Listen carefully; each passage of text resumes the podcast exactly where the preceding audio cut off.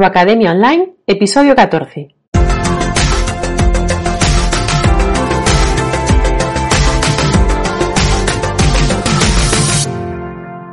Bienvenida a Tu Academia Online, el podcast en el que hablaremos de cómo puedes vender y entregar tus infoproductos sin volverte loca con la parte técnica.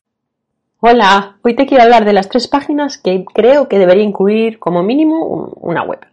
Eh, puede haber más, pero como mínimo estas tres, ¿vale? Pero bueno, antes de empezar, te voy a recordar rápidamente que si te pasas por skgestoso.com barra allí vas a encontrar un cuestionario que te va a ayudar a un poquito a descubrir ¿no? si estás preparada a monetizar tus conocimientos. Te va a decir en qué punto estás y al final, si me dejas tu email, te, va, vas a, dar un descargable donde bueno, te va a dar los pasos a seguir a partir del punto en el que te encuentres. Y bueno, y ahora ya sí, volvemos al tema de hoy.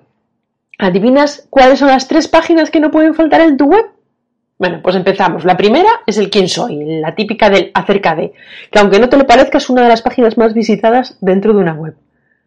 Eh, a ver, si piensa que es normal, ¿no? Cuando una persona está leyendo una web o quiere contratar un servicio, pues al final irremediablemente se acaba interesando un poco por quién está al otro lado de la pantalla. Entonces, al final acaba siendo allí a echar un vistacillo eh, para ver un poco, ponerle en, contexto, ¿no? A esa persona.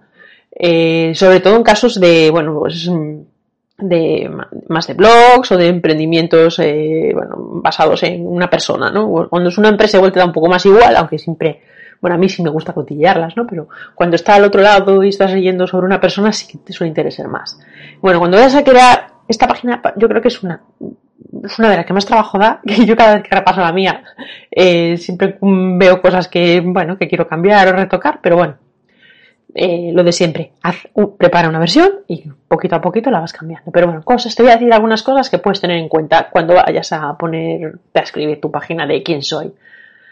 A ver, empieza hablando de lo que puedes hacer por tu cliente o por tu lector si tienes un blog, ¿vale? Intenta planteártelo desde su punto de vista no hagas ahí una página súper tocha en plan currículo, ¿vale? Imagínate que tú acabas de tropezar con la web y quieres saber lo que vas a encontrar en ella, ¿no? Cómo te pueden ayudar y, y por qué tienes que escoger leer esa página en vez de escoger cualquier otra similar. Si eres tú sola, no hables en plural, ¿vale? No fijas ser lo que no eres. No hay nada malo en que seas tú sola. Eh, no te escondas, sé que a veces al principio sobre todo da, da un poco de reparo, pero usa tu foto y la tuya, no una foto de archivo, ¿vale? Así es como que lo haces todo más cercano. Utiliza tu propia forma de hablar. Eh, se trata de mostrarte como eres. Entonces, eh, no hace falta que utilices un lenguaje excesivamente formal, aunque estés en un sector que sea formal, a no ser que tú, claro, seas una persona formal, ¿vale? O sea, habla como eres, exprésate como eres, no finjas ser quien, quien no eres. Cuenta tu historia, ¿vale? Explica por qué haces lo que haces y cómo llegaste ahí y humanízate, no lo que te decía antes, no hace falta que pongas tu currículum, eh, pero bueno, hay, hay, historias que se merecen ser contadas, entonces si es tu caso, cuéntala, ¿por qué no? Eh, y al final, para terminar, pues, oye, pues un extra es que incluyes un formulario de suscripción a tu página, ¿vale? Ya ser una página que es de estas que, que son súper visitadas, oye, pues no pierdas la oportunidad. Y luego si quieres, bueno, pues piensa si encajarían añadir otros datos que también sean relevantes, ¿no? Como poner unos pocos testimonios, el logo de algunos de tus clientes, links a contenidos en prensa donde se te hayan mencionado, si has participado en eventos, pues todo eso lo puedes poner por ahí. ¿Vale? Y, repito, sé tú misma. Luego, otra página. La segunda página que tiene que estar ahí es la de contacto, ¿vale? Tienes que eh, dejar muy fácil que contacte contigo eh, sobre todo si quieres vender un servicio, ¿vale? Eh, además es una forma de, bueno, de generar confianza, ¿vale? Entonces, tener una página de contacto ayudas primero a conseguir que contacte contigo posibles colaboradores, eh, a que tengas un sitio donde acudir en caso de que tengan dudas.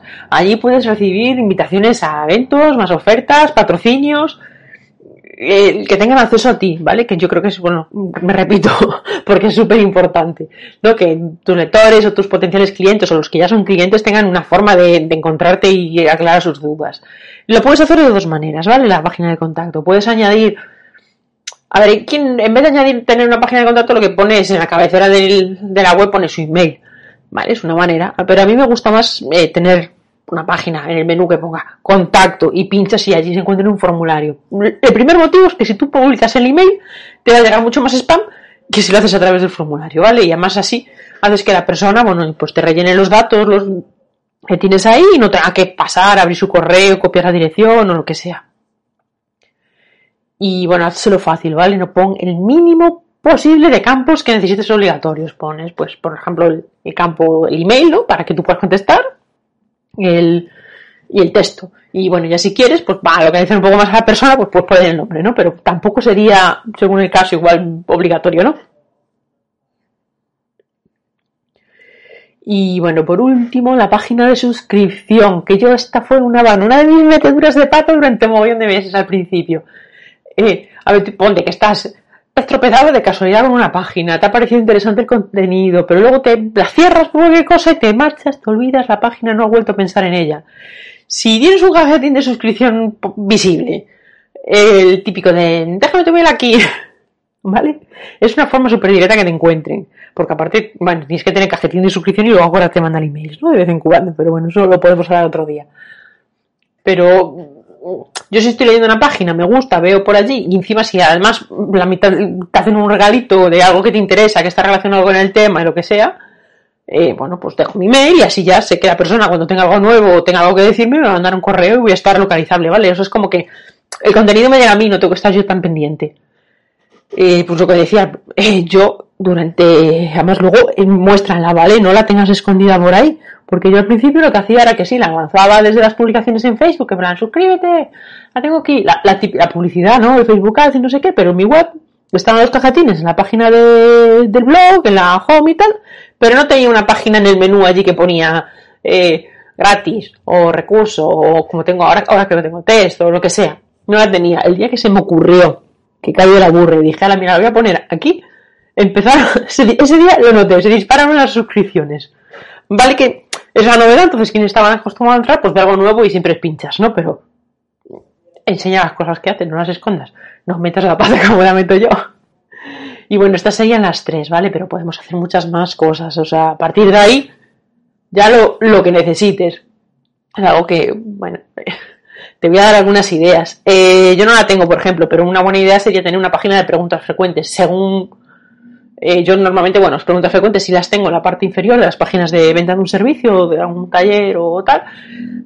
Pero bueno, si en tu sector aplica tenerlo, pues una sección de preguntas frecuentes o yo qué sé, artículos destacados, que una página de los artículos que bueno, que más o menos que sabes que la gente, pues alguno de estos que se ha perdido porque ya están muy antiguos y tal, pero que todavía eh, son vigentes y quieres que los encuentre, pues tienes destacados. Yo, por ejemplo, cuando alguien se suscribe, en la página de gracias por suscribirte y todo esto, pues allí tengo, mira, pues si acabas de llegar, pásate por este y ese, y tengo tres o cuatro artículos que yo creo que merece la pena que, estén por ahí, y ahí los tengo para que los vean. Luego una página de servicios, ¿vale? o sea, si, que esté allí.